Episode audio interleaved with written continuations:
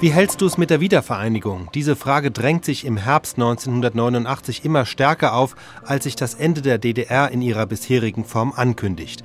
Für die Politikerinnen und Politiker der CDU-CSU, aber auch für viele in der FDP ist das damals gar keine Frage. Wiedervereinigung? Natürlich, wenn es möglich ist.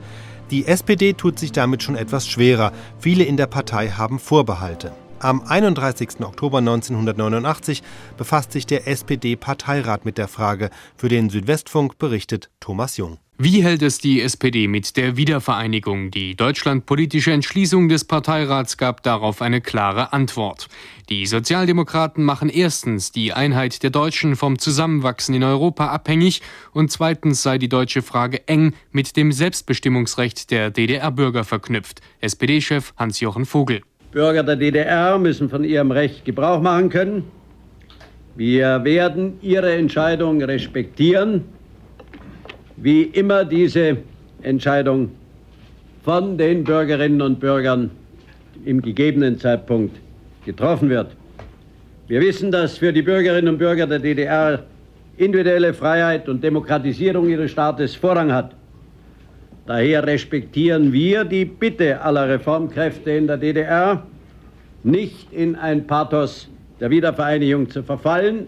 Und damit zitiere ich wörtlich das, was die Reformgruppen und auch unsere Freunde von der SDP zu diesem Punkt formuliert haben.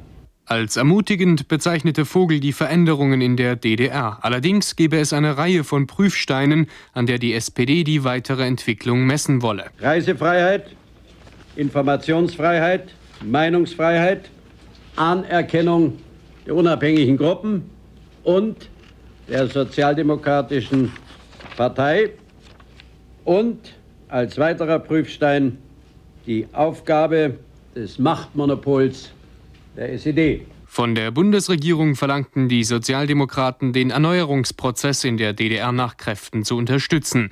Ein umfassender deutsch-deutscher Dialog sei jetzt unablässlich. Im Interesse der Menschen in beiden Staaten müssten die Gespräche mit der DDR-Regierung und der SED fortgesetzt werden. Vogel und der Parteiratsvorsitzende Norbert Gansel betonten aber auch, dass Reformen nicht nur auf die DDR beschränkt sein dürften. Auch die Bundesrepublik brauche Korrekturen der eigenen Strukturen. Umweltprobleme, Wohnungen Wohnungsnot und Arbeitslosigkeit erforderten neues Denken und neue Antworten. Zweites Thema der Sitzung im Ollenhauer Haus die Republikaner. Die letzten Wahlen haben bewiesen, die Reps sind nicht allein ein Problem für CDU und CSU. Sie sind auch ein Grund dafür, dass die SPD nicht besser abgeschnitten hat. Zur künftigen Strategie der Sozialdemokraten Norbert Gansel. Die SPD wird die sogenannten Republikaner wie gewöhnliche Rechtsextremisten wegen ihrer Ausländerfeindlichkeit, ihrer Frauenfeindlichkeit, ihrer Gewerkschaftsfeindlichkeit und ihres undemokratischen Verhaltens bekämpfen. Wir werden sie weder verharmlosen noch dämonisieren, sondern sie als eine Gruppierung stellen, die programmatisch und personell dürftig und bedrohlich durch ihren antidemokratischen Kern ist.